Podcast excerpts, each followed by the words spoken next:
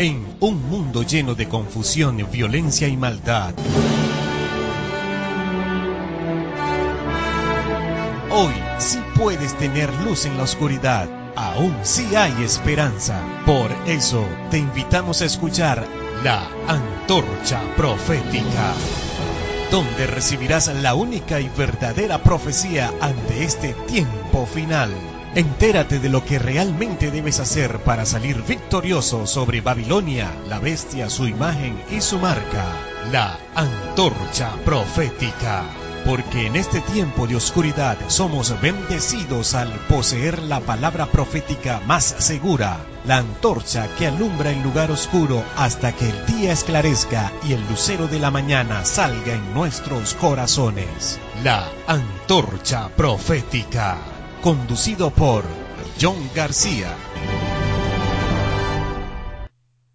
Muy buenos días, mis queridos amigos y hermanos de nuestros canales y nuestras redes sociales. Hoy, lunes 24 de diciembre del 2018, continuamos con nuestros devocionales sobre 1888, tomando como fundamento de estudio el libro Lecciones sobre la Fe de Wagner Jones. Hoy nos corresponde estudiar de, eh, hermano Wagner, el pastor Wagner, el, el, tema titulado La fe que salva, que fue publicado originalmente en Bible Echo, Ecos Bíblicos, el primero de agosto de 1890. Y antes de comenzar vamos a hacer una pequeña oración. Querido Padre que moras en el alto cielo, damos gracias por la oportunidad que nos das para estudiar tu palabra, para meditar en ella específicamente hoy, eh, cada día en la mañana al despertar.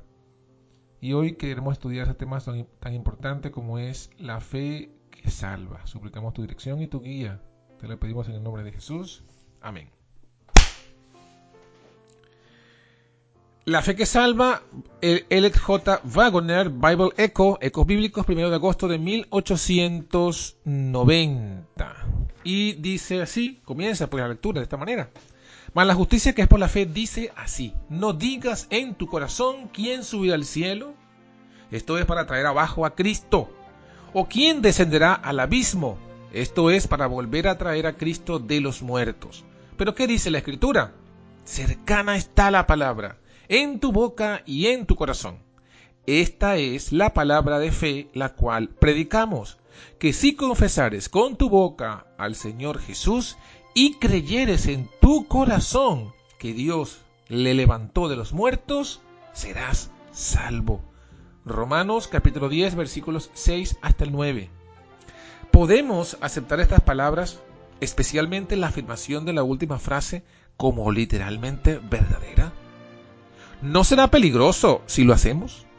¿Acaso la salvación no requiere algo más que la fe en Cristo? Bueno, a la primera pregunta respondemos sí. Es decir, sí podemos aceptar las palabras como cierta, especialmente la última frase. A las otras dos, no. Y nos referimos a las escrituras para corroborarlo. Una afirmación tan categórica como la comentada no puede ser sino literalmente cierta y merecedora de toda confianza del tembloroso pecador. A modo de evidencia, consideremos el caso del carcelero de Filipos. Pablo y Sila, tras haber sido tratados de forma inhumana, fueron puestos a su cuidado. A pesar de, ser de, de sus dorsos sangrantes y de sus pies esposados, ellos oraban y cantaban alabanzas a Dios en medio de la noche, cuando súbitamente un terremoto sacudió la prisión y se abrieron todas las puertas.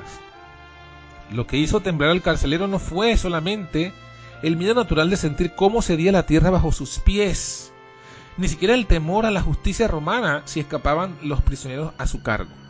En aquel terremoto sintió una premonición del gran día del juicio con respecto al que los apóstoles habían predicado. Y, temblando bajo su carga de culpa, se postró ante Pablo y Silas diciendo, Señores, ¿qué es menester que yo haga para ser salvo?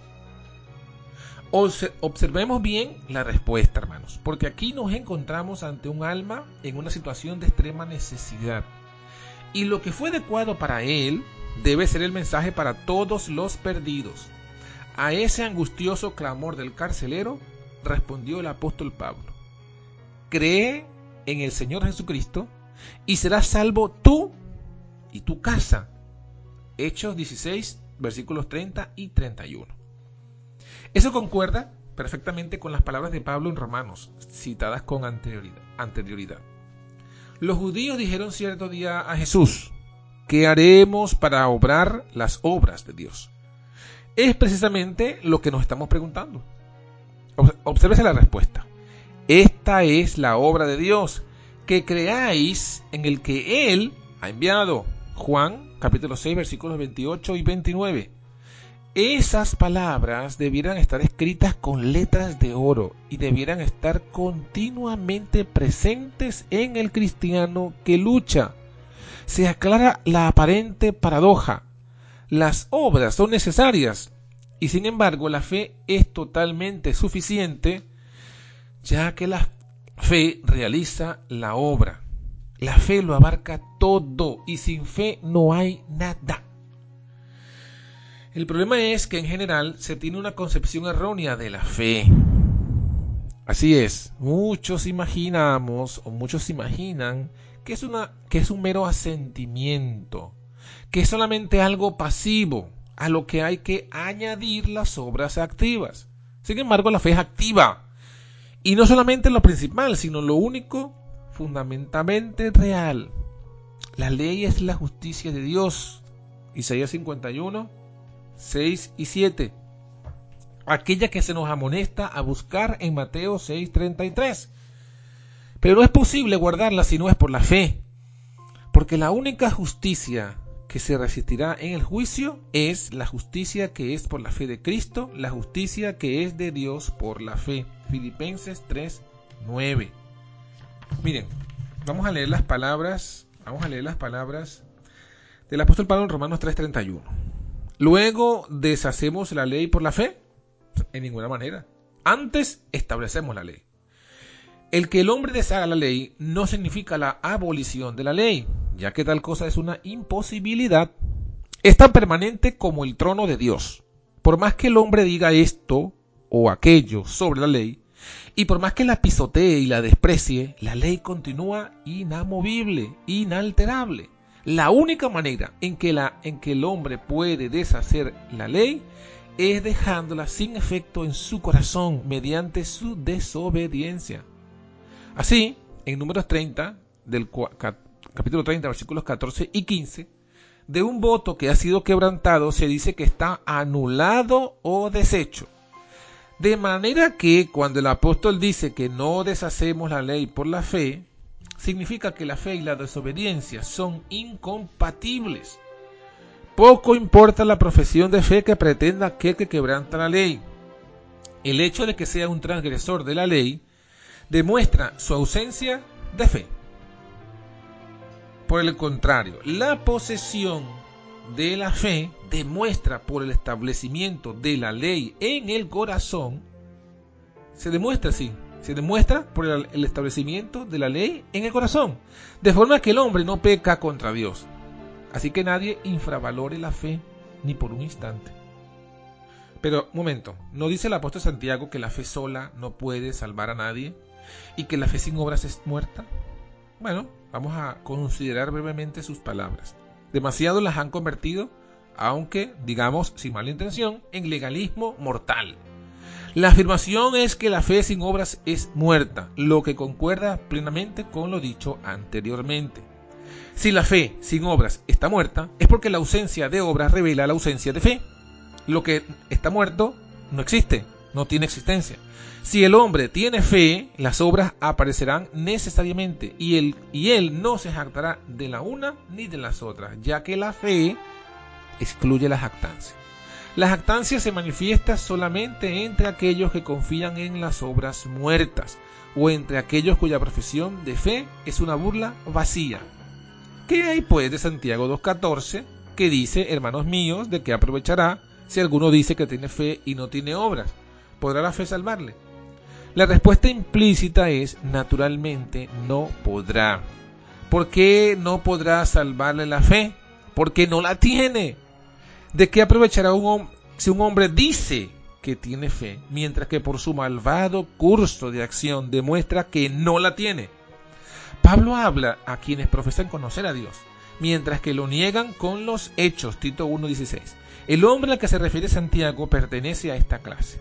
El que no tenga buenas obras o frutos del Espíritu muestra que no tiene fe, a pesar de su ruidosa profesión. De forma que la fe efectivamente no podrá salvarlo porque la fe no tiene poder para salvar a aquel que no la posee. Qué tremendo, ¿no? La fe no tiene poder para salvar a aquel que no la posee. Bible Echo, Ecos Bíblicos, primero de agosto de 1890. Entonces, mis queridos hermanos, necesitamos la fe. La fe que salva, que no es la fe de un asentimiento intelectual, que no es la fe del credo, que no es la fe de un conocimiento, de una doctrina, sino la fe salvadora, la fe de Cristo, la fe que obra por amor y purifica al alma. Que el Señor te bendiga en este día. Que seamos bendecidos, cuidados y protegidos. Que el Señor ponga en nosotros su paz, tenga de nosotros misericordia. Y que en estos últimos días de este año, según este calendario, podamos ser bendecidos por Dios en toda bendición espiritual, específicamente con su Santo Espíritu. Bendiciones, que Dios les bendiga.